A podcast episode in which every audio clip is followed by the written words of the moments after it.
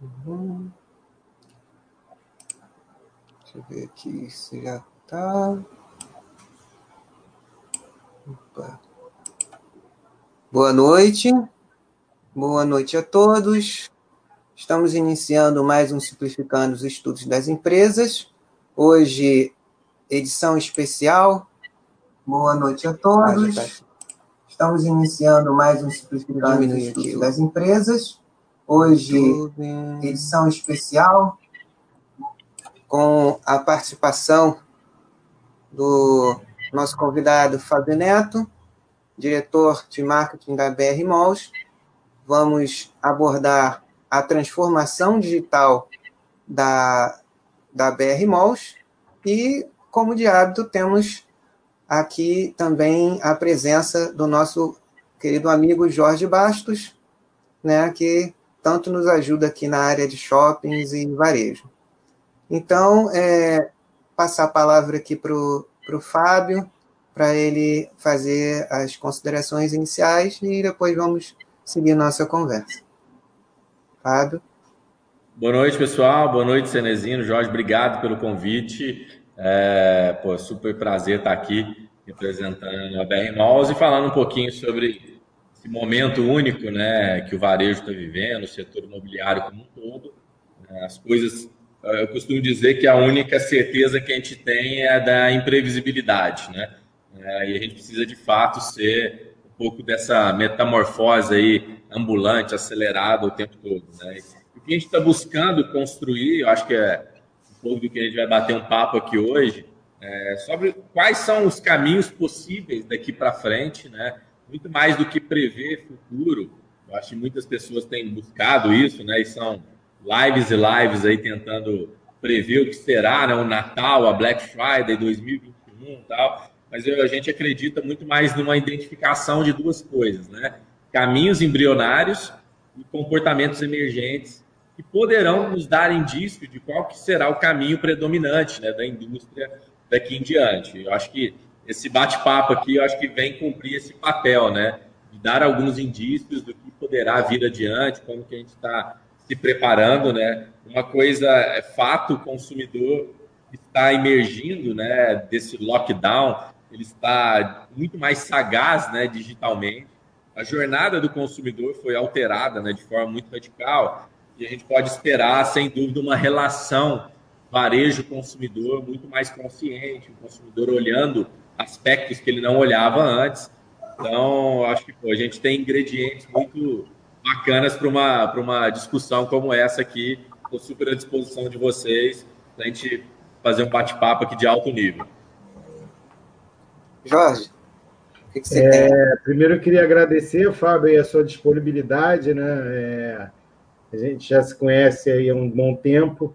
É, e eu acho que a gente, eu podia começar, você, um tema, é, fica claro que esse, esse tema da, da, de transformação digital é o que está mais é, na, na, na, imprensa em função do que aconteceu na pandemia, mas para a gente que é, que é da indústria de shopping, a gente sabe que esse não é um assunto novo. Né? Antes da pandemia, a indústria já vinha olhando para o comércio eletrônico. É, não, a indústria, se eu não se eu estiver enganado, você me corrige, a indústria do shopping no Brasil não entendi que era uma ameaça, é, diferentemente da indústria nos Estados Unidos pelas características de localização do shopping, de mix, de uma série de características que diferenciam a indústria de shopping centers no Brasil dos Estados Unidos. É, e hoje há um entendimento de que o comércio eletrônico ele é, um, é o mundo online e o offline se, se complementam. E a gente tem visto pelas comunicações da BR Malls esse movimento. É, com casos que você citou, delivery, é, a associação com a B2W, etc. É, eu acho que poderia ser um, um bom tema para a gente começar a falar. Legal. É, Jorge, eu acho que assim, a gente tem que tomar muito cuidado né, com o que eu gosto de chamar aqui de polarização. Né? A gente vive um mundo hoje, principalmente no nosso país, né, isso é ainda mais acentuado, onde a gente é quase que obrigado a escolher um lado, né? Um polo. Então a gente vive meio que a ditadura do ou. Ou você está de um lado ou você está de outro, né? E nesse nosso assunto, a ditadura é ou físico ou digital. Quando na verdade a gente deveria estar gastando o nosso tempo, né, buscando o caminho de harmonização, né, o caminho do E. Que com certeza o físico e o digital não podem só conviver como devem conviver. Né? Acho que a gente tem que parar com essa discussão. Eu acho que por muito tempo talvez o erro, é, se a gente pode chamar de erro ou de algum equívoco que o varejo tenha tido, é ter gastado muito tempo dos últimos anos discutindo essa dicotomia do ou, né? É, e essa, e, para essa geração de hoje, cada vez mais para as próximas gerações, isso nem vai existir na cabeça dessas coisas. Porque essa é uma visão só dos canais, porque o cliente ele já é tudo ao mesmo tempo. Né? Você nunca ouviu uma pessoa dizer que tem hora que ela é física, tem hora que ela é digital, né?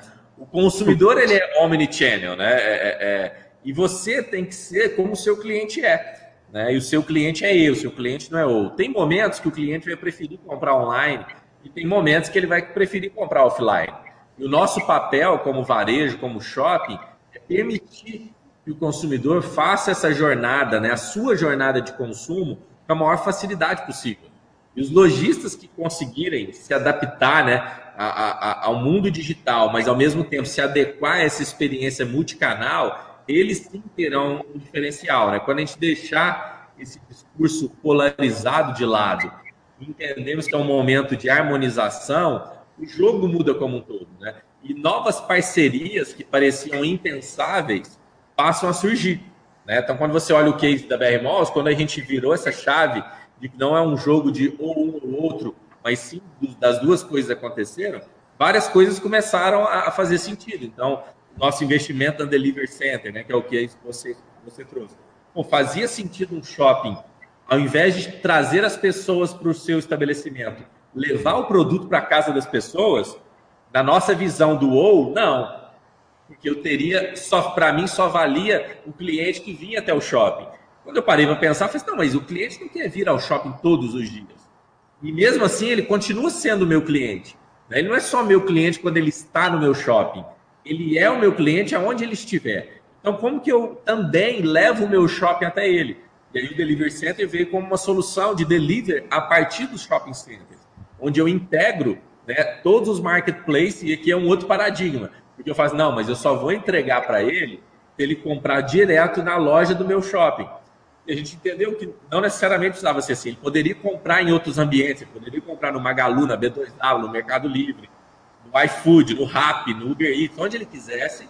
E se eu tivesse aquele produto para oferecer para ele, seria bom para mim, bom para ele, porque ele receberia mais rápido, porque ele mora perto do shopping, e aquela loja do meu shopping faria uma venda e não estaria fazendo se aquele cliente não estivesse comprando online. Então, o delivery passou a quebrar um paradigma que naquele discurso polarizado não fazia sentido. E quando a gente abre a cabeça, ele faz todo sentido, né? E aí a gente começou não só a ter muitos bons resultados usando esses outros marketplaces, como a gente resolveu lançar os nossos próprios marketplaces, ou seja, criar os nossos shoppings digitais. Então agora não é só uma experiência física, mas é uma experiência que começa no físico, termina no digital ou vice-versa. Quantos de nós aí, quem está nos ouvindo, que já teve vários tipos de experiência? Por exemplo, você está na sua casa, você pesquisa um produto que você quer, mas na hora de comprar, você quer ir lá na loja experimentar. Ou seja, a jornada começa online e termina offline. Ou o contrário, ou você está dentro de uma loja, já olhou todos os produtos e compra online dentro da loja. Então, está cada vez mais claro que esse é o cliente. Né? À medida que ele. Eu brinco que o celular é a, a prótese humana, né? Isso não sai da nossa mão para nada. E tudo isso aqui converge a nossa vida em volta disso aqui se eu não tiver o varejo, o shopping center, as lojas aqui dentro, eu não existo na mão desse cliente, eu preciso existir ah. para isso. E então a gente começou a ter um foco nessa inovação aberta, buscando né, parcerias com inúmeras startups. E aí começou isso muito da nossa presença lá no Cubo Itaú, né, em São Paulo, que é um dos ecossistemas de inovação que a gente fez parte, além de vários outros. A gente buscou parcerias com, fizemos várias missões para o Vale do Silício, para a China, estabelecendo novas parcerias com, com, com ecossistemas diferentes que poderiam nos dar uma visão e uma proximidade do que estava acontecendo de novo.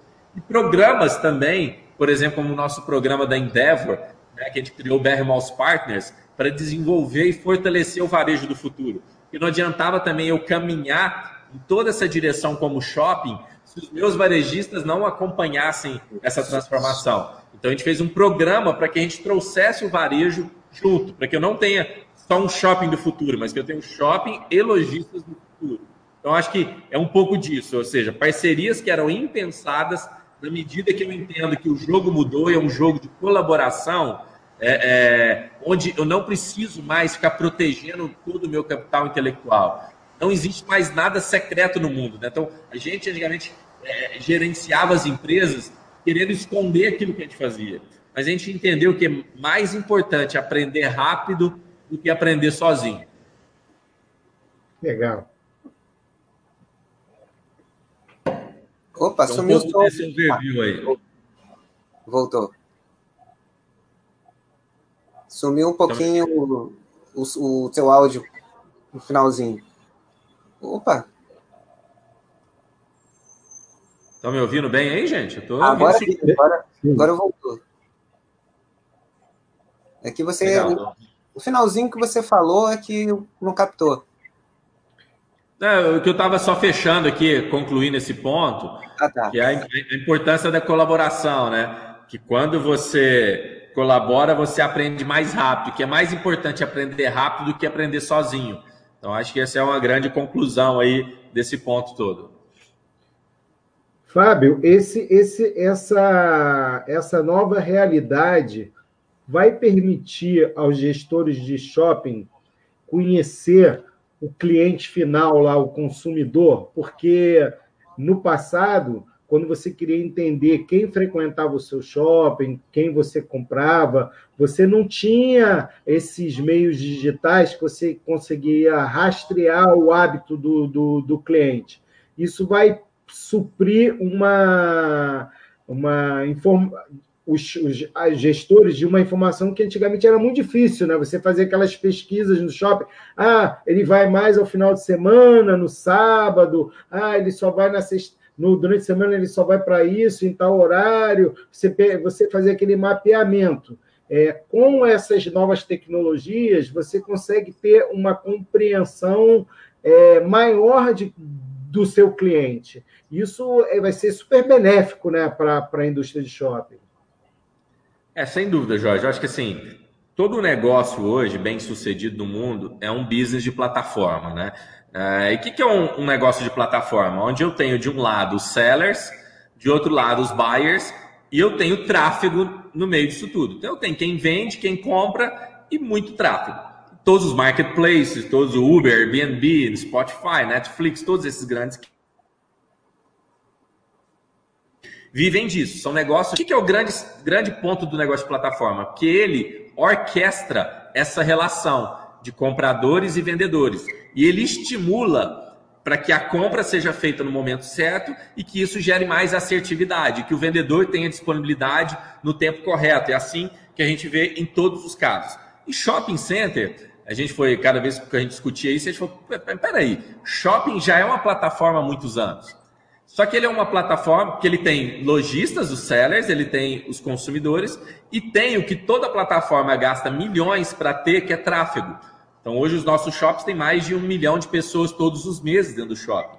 Porém, o ponto que você trouxe é super importante. Eu conheço bem o seller, o lojista, poderia até conhecer melhor, mas conheço bem.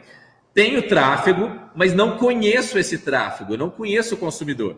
Então eu não consigo fazer esse match. Eu não consigo oferecer de forma customizada uma experiência para aquele consumidor dentro da minha plataforma, que é o Shopping Center. Assim como você consegue nessas outras plataformas, né? Quando você abre o seu Netflix, provavelmente os nossos três Netflix aqui são diferentes, porque eles são customizados para o gosto de filme que a gente assiste.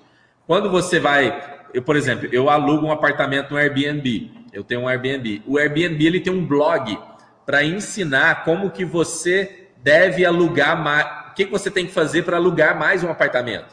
Então ele fala lá, ó, você tem que ter fotos de tais ângulos, você tem que ter mobiliário em tais posições, você tem que ter cores nos ambientes. E tem um case emblemático do Airbnb que você, se você tiver um sofá amarelo, você aluga mais o seu apartamento, né? É, e é interessante, por que isso? Por que eu estou falando isso? Porque o Airbnb ele conhece tanto o consumidor que ele, ele consegue dizer para o dono do apartamento o que, que ele tem que ter para alugar mais. Que é o que nós estamos buscando, né? O que a gente está criando aqui, que a gente brinca que é o Mall Analytics, né? Numa alusão ao Google Analytics, né? Que é, ou seja, é ter conhecimento tão profundo do consumidor para poder fornecer ao lojista informações real time e não aquela pesquisa que você falou de três em três anos que fala quantas mulheres, quantos homens, que dia da semana, não. Eu consigo dizer o seguinte, ó, hoje, quarta-feira à noite, vende mais macarrão, vende mais sapato vermelho, vende mais milkshake de chocolate. E amanhã, quinta-feira, lojista, se prepare, porque o público de amanhã compra mais vestido florido, compra mais. Ou seja, eu consigo regimentar essa relação e dar para o lojista uma assertividade muito maior. Para que o lojista queira o seguinte: por exemplo, se ele quiser. Vocês estão me ouvindo? Sumiu minha câmera aqui? estamos ouvindo, estamos ouvindo. É, por exemplo, se o lojista agora, quarta-feira à noite, ele, ele chegar na porta da loja dele e ver que tem 5 mil pessoas no shopping, geralmente numa quarta-feira à noite tem umas 5 mil pessoas esse horário no shopping. Como que ele imediatamente, por exemplo, ele é uma loja, por exemplo, vende artigos infantis. Como que ele fala assim, eu quero apertar um botão e mandar uma mensagem agora para quem dessas 5 mil pessoas tem filhos e chamar ele na minha loja agora. Ou seja, esse tipo de call to action, né, que o Uber consegue fazer, que todos esses que a gente falou conseguem fazer, eu hoje ainda não consigo, porque eu não tenho, a indústria não investiu em conhecer o consumidor final que é onde nós mais estamos investindo. De todos os nossos aplicativos, programa de relacionamento, marketplace, todas essas iniciativas que eu estava contando na pergunta anterior, ela visa um único propósito: conhecer melhor o consumidor para dar a ele uma experiência melhor, customizada e dar ao lojista um consumidor uma curadoria muito melhor do que só colocar multidões dentro do shopping e, e, e, trabalhar só por amostragem geral e não na personificação, que é o que a gente quer trabalhar. Inclusive, a gente até brinca e sai, cada vez mais a gente vive um mundo menos de persona e mais de pessoa, né? Onde o Jorge agora é relevante para a marca, sei lá, Centauro, porque hoje ele comprou uma bicicleta e a Centauro sabe que agora ele quer pedalar e vai oferecer para ele esse tipo de equipamento. Ou seja, é muito assertivo. E hoje, isso no ambiente online, você consegue rastrear melhor. Porque o ambiente online ele é muito mais transacional. Então, cada transação que você faz, os marketplaces vão te rastreando. No shopping center, como a transação não é do shopping, sim da loja, eu não consigo te rastrear. Então, a gente precisa criar outros pontos de contato, que são esses que eu já acabei de citar atrás, para que eu agora consiga ter uma relação com você. Porque até hoje, Jorge, as, os consumidores não se relacionam com o shopping, eles se relacionam com as marcas que estão no shopping. É, e agora eu começo a criar um programa onde eu, a partir da relação das marcas, ele tem também uma relação comigo. E ele vai acumulando benefícios, pontos, e vai criando de fato uma relação, uma conexão, que ela não é mais só transacional. Que é aí que está a nossa grande vantagem de ser um negócio físico, de ser um negócio relacional de ser o que a gente brinca que é a praça pública né, do futuro, onde as pessoas se encontram. Né? A gente costuma, costuma muito usar esse termo, ou seja, muito mais um hub social. Então, aquilo que a internet consegue me trazer, que é só conveniência e transação, o shopping consegue trazer algo mais, que é a relação, a socialização, a experiência. Então, quando você tem o melhor desses todos esses mundos, né, a gente consegue fazer essa conexão e conhecer melhor o consumidor. Legal. Legal.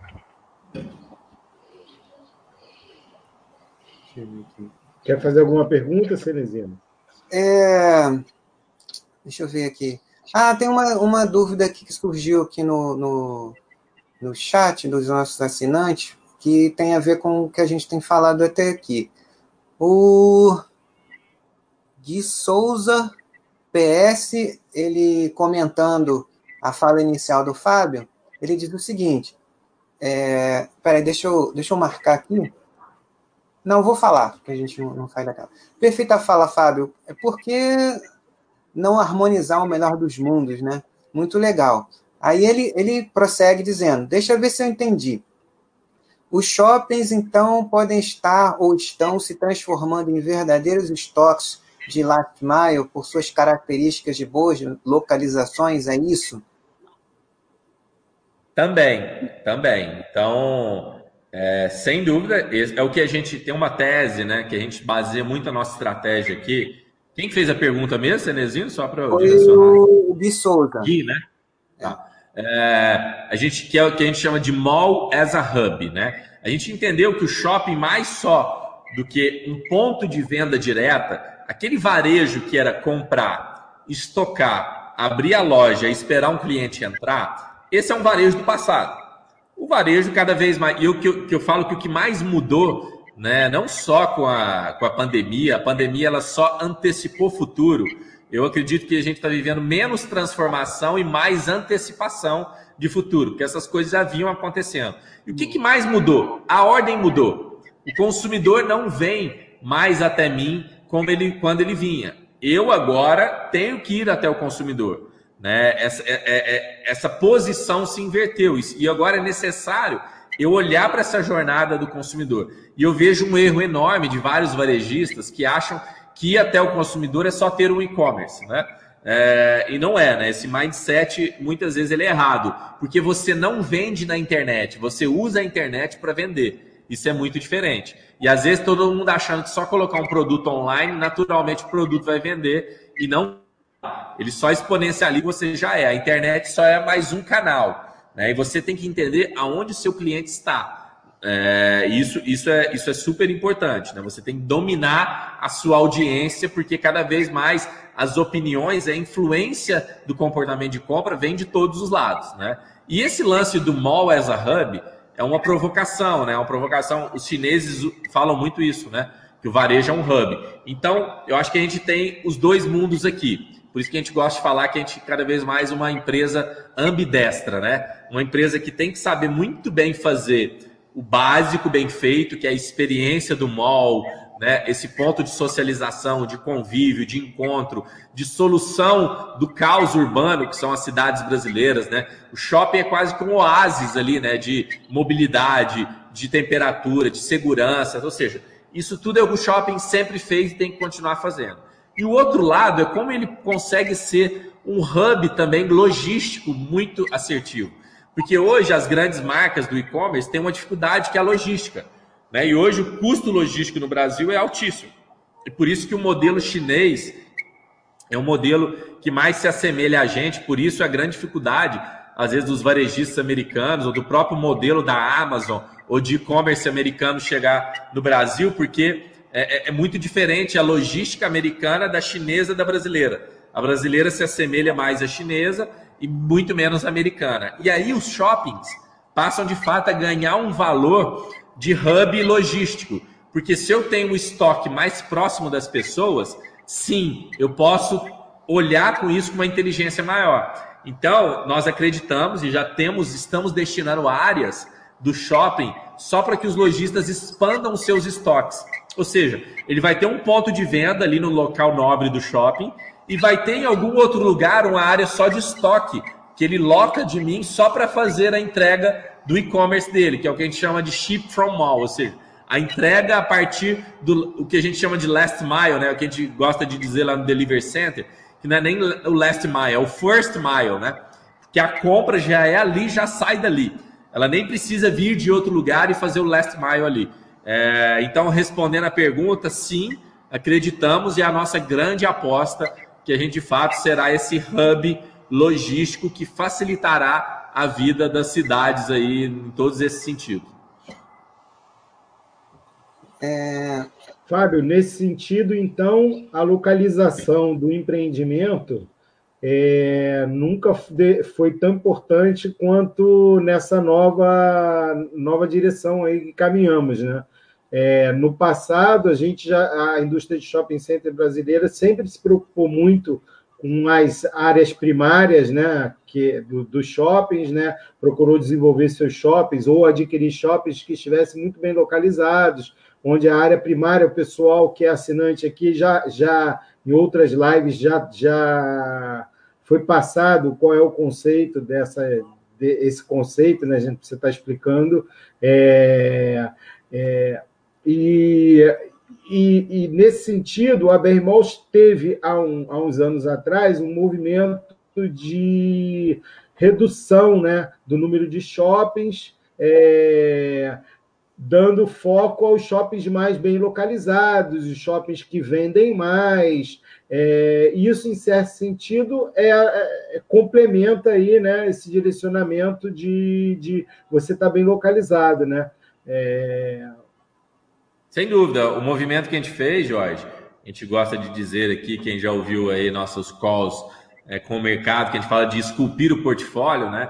É, a gente veio de fato fortalecendo aquilo que eram os ativos core, né? Aquilo que a gente entende, a gente não podia perder escala, então a gente continua com o número de shoppings alto, né? Acima de 30 shoppings, que é uma boa escala para o Brasil, é, mas com shoppings muito mais fortalecidos e dominantes nas suas regiões ou micro-regiões.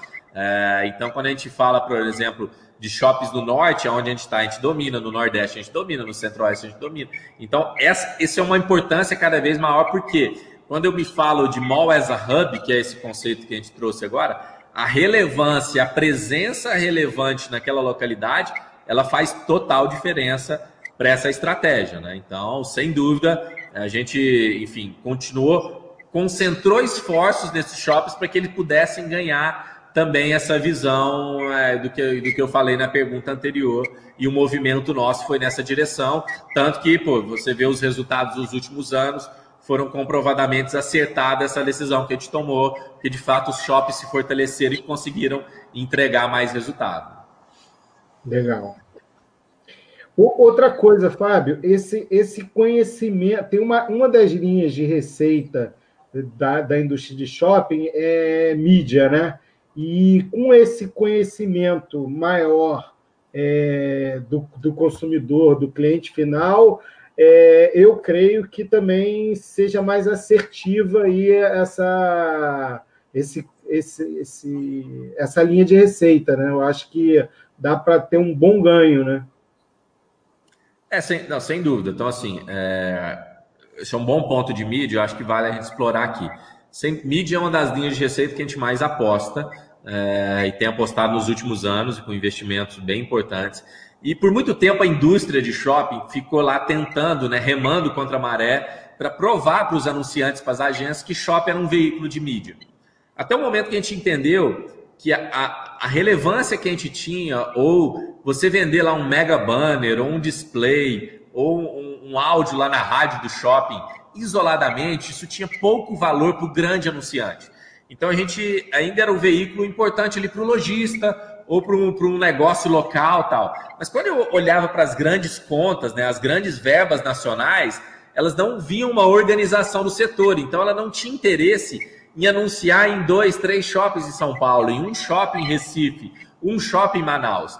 Ele, ele, ele olha muito mais para penetração. Então, quando ele vai para Recife, por exemplo, ele não quer um mega banner em Recife, ele quer Recife inteiro.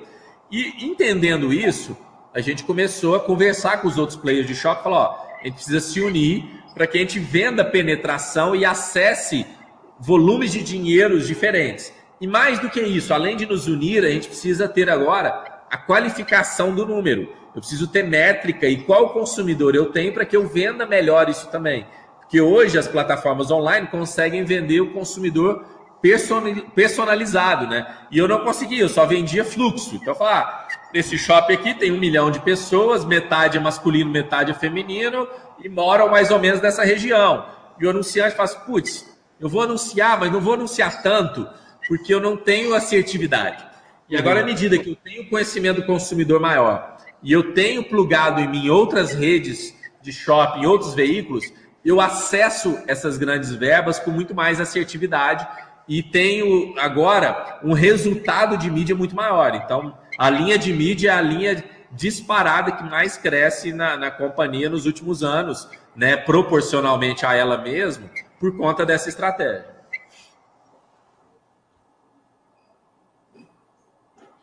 Tem alguma pergunta aí, Cinezino, de alguém?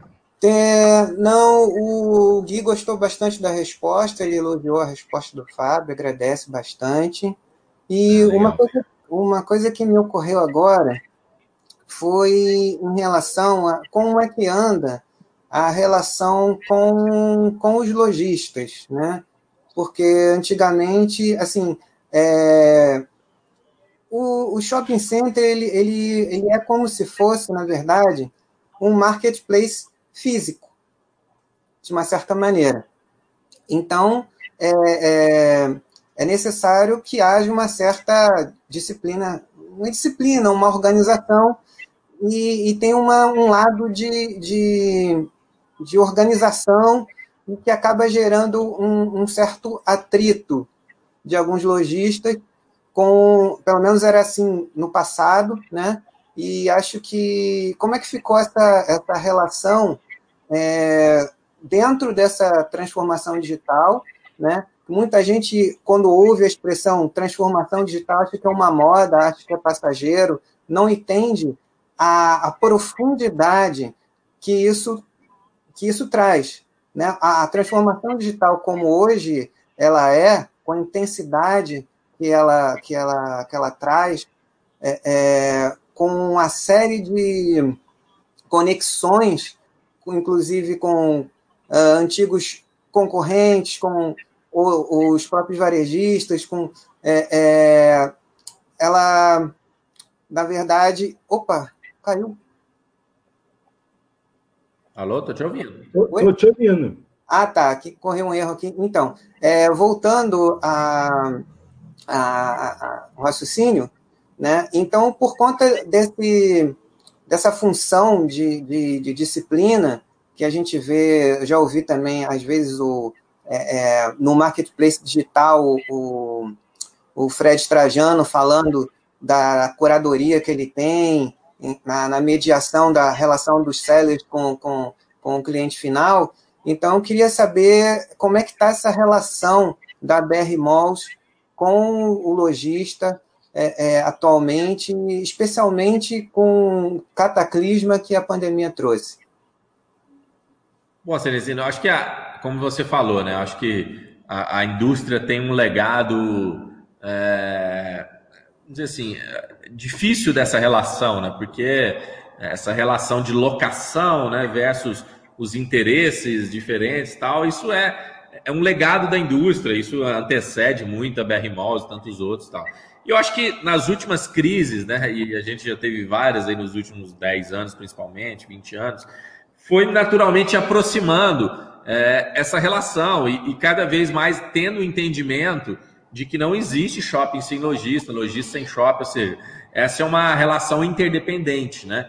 E que a venda é o oxigênio disso tudo. Então, mais do que alugar um tijolo, um metro quadrado para um lojista, eu preciso ajudá-lo a vender, né? Porque sem venda não, não, não, não, não tem é, é, é razão da nossa relação, porque ele me procurou para alugar uma loja porque ele acredita que naquele espaço ele vai vender. Então, cada vez mais que essas conexões começaram a fazer sentido e a gente entrou mais no dia a dia do lojista e pôde ajudá-lo na sua captação, na sua capacitação de força de venda, na sua inteligência de marketing, na, no, trazer para ele acesso a tecnologias que para ele eram mais difíceis encontrar, é, é, estar junto com ele né, em jornadas, em buscas conjuntas né, de conhecimento, porque no varejo nós estamos todos juntos. Isso eu acho que criou na indústria uma conexão melhor. E hoje, sem dúvida, eu posso dizer que os últimos cinco anos, principalmente, da BMOS com os lojistas têm sido muito bons e essa relação tem só amadurecido, né? A gente tem aqui a, a, nossa maior NPS, né, que é a pesquisa de satisfação dos lojistas, foi a maior nota, foi agora antes da pandemia, que foi a última pesquisa que a gente fez, desde, histórica, né, dos nossos 13 anos de história. Uma outra pesquisa que a gente faz com marcas corporativas foi a melhor, foi agora no início do ano também. Então a gente vive, eu acho que, a maturidade dessa relação. É, é óbvio que o que a gente está vivendo como pandemia ninguém nunca viveu e nunca previu. Né? Então, a gente já viveu várias outras crises, mas nunca tivemos nossos shoppings fechados, né, por tanto tempo. Então foi a hora, sem dúvida, de dar os, todo o socorro possível aos lojistas. Então, tanto via através de condições comerciais do próprio do própria companhia, como buscar parceiros que o ajudassem nesse momento. Então, a gente criou um programa que chama Juntos pelo Varejo e trouxemos uma linha primeiro de capacitação. Então, a gente trouxe vários experts em vários assuntos para ajudar o lojista a sobreviver nesse momento. Como fazer melhor gestão do caixa, financeira, se preparar para vender por outros canais, ensiná-lo a vender né, pelo WhatsApp, pelo Instagram, via online, ajudá-lo a integrar os seus estoques, ou seja, pegar na mão dele e ajudar no momento de sobrevivência. Uma outra linha foi a linha de acesso ao crédito. A gente viu que os lojistas estavam tendo muita dificuldade de acessar crédito, então a gente buscou linhas especiais, né? a gente proveu para eles uma linha do Banco Inter, outra linha do Santander, e estamos em busca de linha do BNDES, outras linhas para ajudá-lo a ter crédito e um crédito mais barato nesse momento, além, obviamente, das concessões que a gente fez de aluguel, de reduções condominiais, de fundo de promoção, para dar esse fôlego de sobrevivência. Né? E eu acho que a gente vai viver agora com as reaberturas e é, o varejo voltando né, a, a, a um patamar de abertura é, é, mais normal né, do que vinha antes, a gente vai redescobrir de novo essa relação e o que, que cabe né, é, é, é, nos custeios que a gente vai ter daqui em diante. Então, ainda o cenário é imprevisível, né, a gente tem uma perspectiva otimista para o fim de ano, para o Natal, é, mas a gente sabe, obviamente, que tem todo um assunto ainda que se decorre no primeiro semestre do ano que vem, né, de concessões que a gente fez para o ano que vem, de possibilidade de vacina ou não, de e, e tudo depende também, né, Cinezinho, que eu estava falando, de shopping a shopping.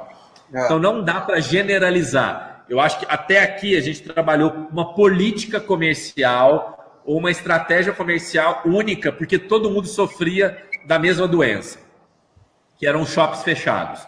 Agora, cada um tem a sua particularidade. Os shoppings já reabriram, mas um segmento sofreu mais do que outro outro cresceu mais. Regiões, por exemplo, como Manaus, Maranhão, é, é, São Luís do Maranhão, algumas outras praças que a gente tem já estão performando igual o ano menos um, ou seja, já estão empatando com o ano passado, enquanto outras praças, como o Sudeste tal, estão tendo mais dificuldade. Então, isso vai ser que agora é muito caso a caso a nossa relação, como sempre foi. A gente sempre tratou o lojista na medida que ele precisava. Alguns precisam mais ajuda em vendas, outros precisam em custo, outros precisam, outros têm várias lojas com a gente, às vezes precisam mais de uma região e menos de outra.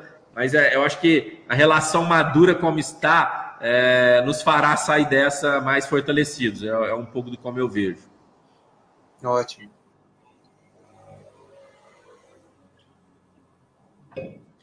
E a gente vive, né, Senesi? Só aproveitando aqui, é, o que eu gosto de chamar de a era do relacionamento, né?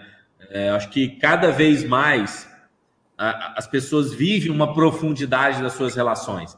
Então, tanto os varejistas que estão nos ouvindo, quanto os fornecedores, ou qualquer um que tenha algum cliente, qualquer que seja, se ele é um intermediário, se ele é um cliente final, é, acabou aquela era onde a gente só ofertava, só comunicava, só gerava conteúdo, né? Essas eras passaram, a gente vive a era que as pessoas estão buscando uma relação muito maior.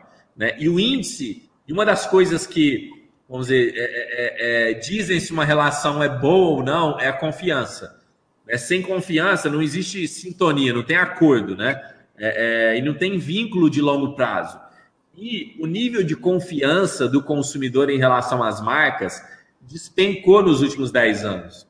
Mas despencou por quê? Porque as marcas, como um todo, abriram mão da relação e só enfiaram nos seus clientes promoção, promoção, promoção. Ao invés de dizer, ó, estou aqui para te conhecer melhor, eu só mandava um cupom de desconto, um cupom promocional e esperava ter uma transação de venda. Quando esse cara, na verdade, buscava uma relação. E a gente vive hoje o século da desconfiança. É. Que a gente vive, a maior crise do século é a desconfiança que é o fake news, ou seja, não sei o que é verdade, o que é, o que é, o que é mentira, o uso indevido dos meus dados, então não sei se eu posso dar um dado ou não, né? A grande série aí que virou é, viral aí no Netflix lançou essa semana, né? Que esse dilema das redes sociais, né? Hoje é difícil confiar em todo mundo. Então, é, é, é cada vez mais as relações é, entre cliente, empresa, negócio, marca, tem que ser pautada na confiança, para que de fato eu tenha uma relação perene. Então, é um momento de fato que a gente fala com os lojistas, é, pô, é na alegria e na tristeza, né? É um casamento de longo prazo aqui. E, e estamos num momento de tristeza, num momento de dificuldade, temos que nos sensibilizar. Assim como no momento de abundância, vamos colher isso junto. Então, eu acho que é, é, é isso que cada vez mais o cliente está buscando nas marcas, é como nós, BR Malls, entendemos a relação com o lojista e a relação com o consumidor também. Mais algum ponto aí? É, a respeito da. A gente está também uma coisa que eu acho muito bacana, né? Que muita gente acha que é moda, né? É o tal do ESG, né? Que na, então, é, se for moda, que bom que, que, que é algo bom que transformou em moda. É, passeando pelo, pelo, pelo Plaza Niterói, né? Que é um, um shopping que eu mais gosto. E lá eu vi alguns programas que a empresa tinha em relação às comunidades é, é, próximas. Então, eu queria saber é, de você quais são as iniciativas é, que a empresa tem, tem nesse sentido. E lembrando para as pessoas que acham que isso é bobagem, ainda existe esse essa certo é, preconceito, que eu acredito que vem mais do, do desconhecimento, né, que essas políticas elas é, reforçam a, o vínculo emocional que, e o reconhecimento, especialmente é, é durante a, a, pandemia, de, daquilo que você estava falando mesmo, da, da, do, do, empreendedor mostrar que se importa com as pessoas, que se importa com, a, com as comunidades onde ele exerce a, a sua atividade e não está somente interessado em vender e, e, e, e, pouco se importando com, com, com o todo. O que você tem a dizer sobre isso, Fábio?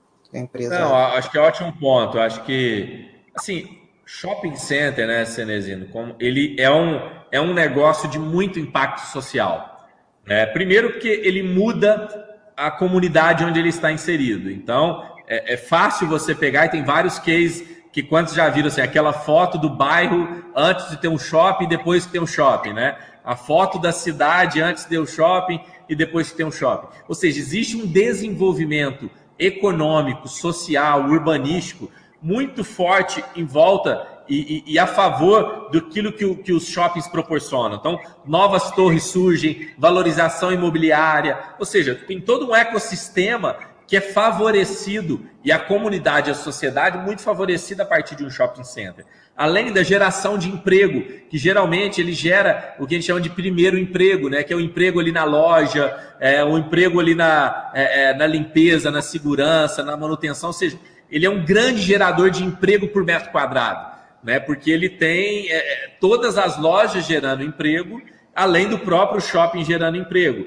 É, então, esse impacto, né, além de, de, de, cuidar da segurança da comunidade, de trazer lazer no, em cidades, num país onde a gente não tem oferta de lazer nenhuma, o shopping center passa a ser a opção de lazer das pessoas. Né? É, onde, numa cidade onde você não tem lugar para estacionar, não tem, a, o shopping passa a resolver esse caos urbano, né? Nas cidades onde você não tem infraestrutura, quando a cidade tem alagamento, tem chuva, é, é, é, ou uma cidade, pô, eu, eu, trabalhei já em Palmas, Manaus e Cuiabá. Então o shopping é um oásis né, no meio dessas cidades, né? Que é muito difícil conviver fora de um ambiente não climatizado. Então, tem impactos sociais e econômicos que um shopping traz para uma cidade, que eu poderia ficar aqui a noite toda falando deles. E além desses, a gente acredita que tem esse nosso give back, né? esse devolver também e adotar comunidades próximas aos shoppings que são carentes. Né? A gente tem o, programa que é BR Malls do Bem, ou seja, que é um programa que a gente faz em todos os nossos shoppings, que é adotar junto com a Gerando Falcões, né? que é uma grande instituição que faz para a gente essa curadoria né, das instituições e a gente destina verbas né, dos nossos shoppings, a arrecadação para essas comunidades que tem necessidade. Agora na pandemia a gente fez um grande movimento, né? A gente foi destaque nacional aí é, em doações, em, em acolhimento a, a, essas comunidades, mas não é só um negócio da pandemia agora, já é um negócio que a gente faz em praticamente todas as cidades que a gente está presente. Fábio, você, você comentou que o quando a gente falava do mundo físico aí do shopping, é que os shoppings eram que a gente é, a ideia era proporcionar um, uma boa experiência para o cliente, né? É, quando, quando a gente fala é, nesse aspecto, você tem algumas características dos shoppings, por exemplo, você falou lá do Centro-Oeste, né, que foi sua região. Um shopping novo da, da, da BR Malls, que inaugurou há pouco tempo, e que é referência em termos de arquitetura, apresenta algumas características diferentes dos shoppings mais antigos, que é o shopping lá de Cuiabá, né? É, e eu acho que está no Norte Shopping aqui no Rio, vocês também estão fazendo algo parecido. O que, o que, que de novo é, está se, se desenvolvendo é, nos shoppings que proporcionam essa uma experiência diferenciada no aspecto físico, não no aspecto online aí para o pessoal estar é, tá atento quando visita um shopping ou quando está estudando uma empresa para investir e olha a, a, e, e, analisa os ativos daquela empresa. O que, que você poderia estar tá aí citando? Legal, perfeito. Então, eu acho que aqui vale uma historinha, um contexto só para vocês entenderem. Né? Shopping Center nasceu né, basicamente nos Estados Unidos no pós-guerra, onde as pessoas, todo mundo que voltava da guerra foi morar nos subúrbios das grandes cidades americanas e precisavam lá nos subúrbios ter os seus centros de compras. E o shopping nasceu, por isso a palavra shopping center, né, como um centro transacional de compras, ou seja, eu morava e tinha que ir lá fazer, igual um supermercado que eu vou lá e faço compras. Né? Eu, não, eu não fico lá, ninguém tem prazer em passar o dia no supermercado. Né? Você vai lá, sua compra e vai embora. É, shopping Center sempre teve essa proposta. E o restante do mundo, principalmente o Brasil, importou esse conceito, mas, porém, mas num país de outras características. Então, a gente trouxe o mesmo caixotão, né, o caixote de tijolo, é, americano, só que para o miolo das nossas cidades. E, e, e, por muito tempo insistimos na tese de que aquilo ali era um centro de compras. É, inclusive, se você vai estudar um pouco disso, eu estou nesse negócio há 20 anos, mas até mais do que isso, shopping não podia ter luz natural, porque as pessoas não podiam saber se estava anoitecendo ou não. Shopping não tem relógio para você não ver a hora passando. Você colocava banheiro masculino de um lado, feminino de outro, para forçar as pessoas a andarem, né? As escadas rolantes ficavam separadas. Você colocava um tratamento de piso escorregadio para as pessoas andarem mais devagar, para poder olhar as vitrines. É, então, as cadeiras da praça de alimentação, dos fast foods, eram extremamente desconfortáveis para você ficar pouco tempo e, e girar né, a praça, enfim. Isso era uma métrica transacional. E o shopping acordou o varejo como um todo, todo mundo acordou no, nos últimos 10, 15 anos, que a pessoa não quer mais aquele incômodo. Ela quer ir para um lugar onde ela se sinta em casa. Então, você pode ver a grande reforma dos fast foods, né? Antigamente você ia num McDonald's, Burger King e tal, era aqueles bancos de fibra desconfortável. Hoje você vai um sofá melhor que o da sua casa, né? É, é, os shoppings hoje têm lounges melhores que você tem em casa. Tem luz natural, tem espaços abertos, espaços fechados, né? a, a conveniência, as escadas rolantes são todas juntinhas, os banheiros são espaçosos, os fraudários são maravilhosos, né? Então, todo esse conceito arquitetônico de conveniência é, e, de, e de também um, um lugar de, onde eu possa conviver com a minha família e passar mais tempo, isso mudou muito. Mas os shoppings não conseguem mudar isso da noite para o dia, porque isso é, é caríssimo e, e, é arquitetônico e, e demanda investimento de milhões. Então, os shoppings do Brasil vêm passando por esses retrofits. A gente teve a oportunidade lá em Cuiabá, como ia ser um shopping do zero, a gente falou, pô, já vamos fazer nascer aqui o shopping do futuro. O shopping que a gente acredita que é o shopping que a gente quer transformar todos os nossos shoppings naquilo. E a gente criou, então, esses lounges interativos, uma praça de alimentação totalmente arborizada, humanizada, onde você tem, por exemplo, é, é, é, frutas na praça, temperos na praça, você pô, do seu lado tem uma hortinha onde você colhe ali o seu manjericão, o seu, é, é, é, o seu alecrim, onde você não sabe onde termina o espaço de loja e começa o espaço de shopping, ou seja, tudo muito mais suave, muito mais orgânico. E a gente traz alguns, vamos dizer assim, é, é, é, serviços novos, produtos novos que a gente tem testado. E um deles é o Food Hall, que no nosso caso aqui a gente chama de Taste Lab. A gente, pô, mais do que nunca, todo mundo sabe a tendência crescente de gastronomia, né? Isso foi uma explosão no Brasil aí nos últimos anos. E os shoppings, eles tinham o quê? Uma praça de alimentação geralmente muito cansadas, muito naquele modelo de refeitório, né? Aquele uma mesinha do lado da outra e tal. E restaurantes muito é, é, isolados, né? Onde cada um fazia o que tinha que fazer. A gente entendeu que a gastronomia precisava ganhar uma relevância, ou seja, criarmos alamedas gastronômicas onde eu tivesse uma, uma conexão entre os restaurantes e ambientes onde as pessoas poderiam conviver e o Taste Lab, que nada mais é do que uma democratização da alta gastronomia, ou seja, eu busco chefes famosos, uma gastronomia bacana e trago a preços acessíveis, onde eu tenho uma experiência mais fluida, né, com uma música mais bacana, mobiliário mais descolado, onde eu vivo uma, uma ressignificação de uma praça de alimentação. Ele é um meio do caminho entre uma praça e um restaurante com serviço. Então ele virou o que mundialmente se chama de food hall né, que são esses espaços de gastronomia mais escolados. A gente inaugurou lá em Cuiabá, é um mega sucesso. Como você falou, a gente está inaugurando o próximo agora aí no Norte Shopping, no Rio de Janeiro. Oba. E a ideia é inaugurar em vários outros shoppings nossos. Ótimo. Muito bom. É. Além, além disso, indo na linha do, do que você falou também, né? De meio que transformar é, na, na, verdade, o, o, shopping já é, dentro da cidade, a cidade que funciona, né? E, e dentro dessa, é, complementando o que você falou, também já há algum tempo atrás, é, começou a ser permitida também a entrada de pets, né? Que, é, então, eu, quando eu tive em Barueri, eu tive no, no Shopping Tamboré, e foi a, a primeira vez que, que eu vi lá o acesso a, a, a PET permitido, né?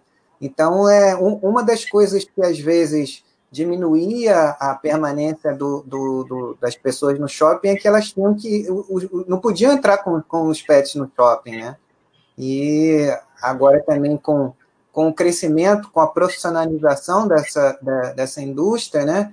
Finalmente chegando aí o mercado de capitais, né? E a gente sabe que, o, que os shoppings são centros de distribuição importantes, até por conta de ser um público familiar, né? A gente sabe que, que hoje o, o, os pets que antes ficavam é, lá é, afastados da, da, da, casa, dormiam lá numa casinha de cachorro afastado, hoje estão subindo na cama, né? Então, é mais uma, uma, uma coisa que tem sido feita. Além é, não, também... assim, sem dúvida, é o que você falou, né? A nova composição familiar, o PET passou a ganhar uma proporção muito grande. Só para você ter uma noção, eu estava em Niterói esses dias, você comentou aí seu shopping favorito aí, o Plaza, né?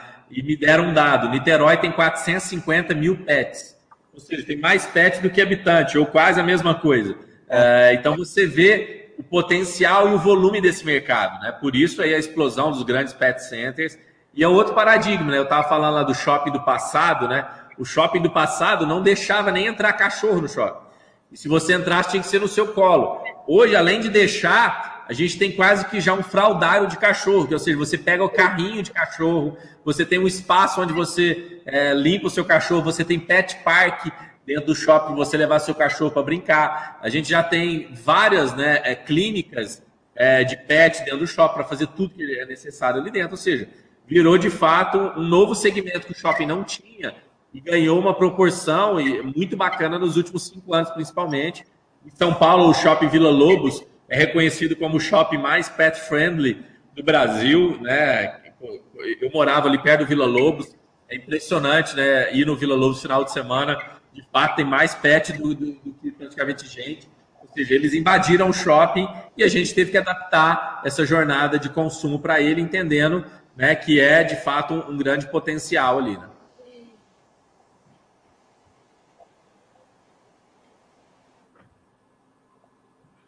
Temos mais perguntas aí da turma? Tô tem mais uma aqui. Tem uma aqui que é do próprio é, Gui, né? Perguntando em relação a fechamento, potencial de fechamento significativo entre as lojas satélites. Como é, é que tá? tá? Ele deve estar tá, ele deve estar tá falando em relação à crise, né, Cenezino? É, a pergunta dele foi assim: quantas lojas, como consequência da pandemia, houve fechamento significativo das lojas menores? Entendo que um grande player, um, um, uma loja âncora, tipo uma Renner, consiga se adaptar, né? Tem mais acesso ao mercado de capitais, tem um caixa mais robusto, né? Quanto aos menores, principalmente os, os pequenos franqueados, os satélites, como é que eles estão se adaptando a, a esse, essa situação atual é, da pandemia trouxe? É. Não, sem dúvida, é, é, o segmento mais fragilizado. É, eu, não, eu não gosto de separar assim, âncoras de satélites simplesmente, porque cada segmento comporta de uma forma. Então você tem, por exemplo, satélites, por exemplo, uma farmácia é satélite e está indo super bem. Né? Você tem lojas de celulares que são satélites, estão batendo recorde de venda. Então, hum. não é porque é satélite, não é porque é pequeno ou porque é grande. Tem muito mais a ver com o segmento e com a estrutura, obviamente, empresarial que aquele grupo tinha. Então, por exemplo, você tem grupos empresariais de franquias que deram muito bom suporte aos franqueados estão passando muito bem. Né? Outros deram menos, outros tiveram muito problema na indústria, não conseguiram dar estoque, não conseguiram ajudar é, é, é com flexibilização de pagamentos, enfim. Então, é, não dá para generalizar só por tamanho, vai muito por segmento. Segmentos que mais sofreram, como o segmento de moda e o segmento de alimentação, sem dúvida sofreram um pouco mais, e tanto nós quanto os franqueadores estamos dando muito suporte para que essas marcas não, não morram. Né? Mas tem, temos tido surpresas positivas nesse sentido, ou seja, a vacância não está tão acentuada quanto poderia estar. Eu acho que todos os grupos utilizaram aí, deram o remédio correto, necessário, no timing correto. Algumas marcas que fecharam, aquilo que eu falei, foi muito mais uma antecipação de futuro, já estavam mal e em algum momento já fechariam. É, e outras que foram surpreendidas de alguma forma estão conseguindo se reinventar a gente está segurando as pontas aqui junto com eles para passarem por essa é, é, é, e de alguma forma saírem ali, ali na frente é, sobreviventes disso tudo. Né? Mas é óbvio que todas elas, é, é o que eu brinco, tem um modo sobrevivência e um modo reinvenção. Né? Então, o que a gente falou muito aqui foi sobre esse modo reinvenção do varejo. Então, todas as marcas que não passarem por essa reinvenção não morrerão por conta da pandemia ou do Covid, morrerão porque não se adaptaram. Então, a adaptabilidade é um novo momento. Então, aquele lojista pequeno só vendia pela sua loja física, lá a sua portinha, ele já entendeu que não dá mais para viver só daquilo. Ele tem, ele não tinha a sua marca nem no Instagram, se ele não tinha nem um grupo, um número de WhatsApp business do seu negócio, cara morreu. Se ele não tinha uma plataforma para fazer uma entrega, é, esse cara morreu. Então, não é pela pandemia, mas muito mais porque ele não estava preparado de forma multicanal. Aqueles que estavam de forma multicanal sobreviveram muito bem. É, e, obviamente, estão agora retomando as suas atividades. Tá? Então, acho que só para a gente não, não, ter um viés, ah, o grande sobrevive o pequeno não. Depende muito de marca para marca, de lojista para lojista, depende da saúde de caixa que cada um se encontrava nesse momento. Então, é, são vários fatores aqui.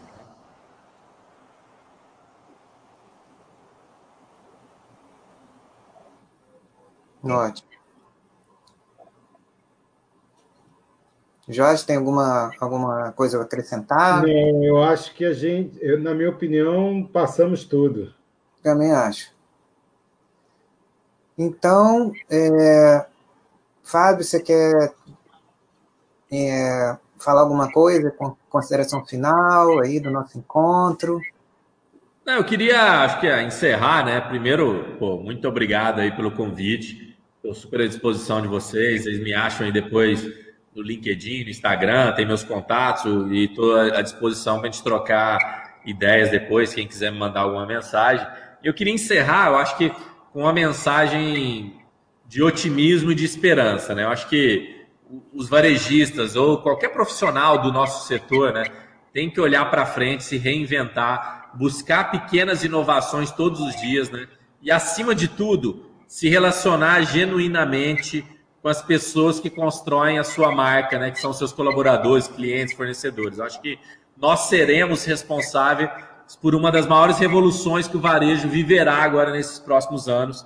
E o varejo físico, que agora está cada vez mais integrado e omnichannel, e que entendeu o poder das relações, ele tem a faca e o queijo na mão para resgatar o prazer de ir às compras. Né? Eu acho que somos nós aqui desse varejo conectado, né? o on com off, que seremos responsáveis por reforçar as experiências prazerosas que as pessoas têm, né? Socializar, entreter, se divertir. Né? O prazer da redescoberta, né? As pessoas estão redescobrindo o mundo agora, né? Saindo das suas casas, voltando para o escritório, voltando a trabalhar, perdendo o medo né, de ir numa praça, num local, num parque.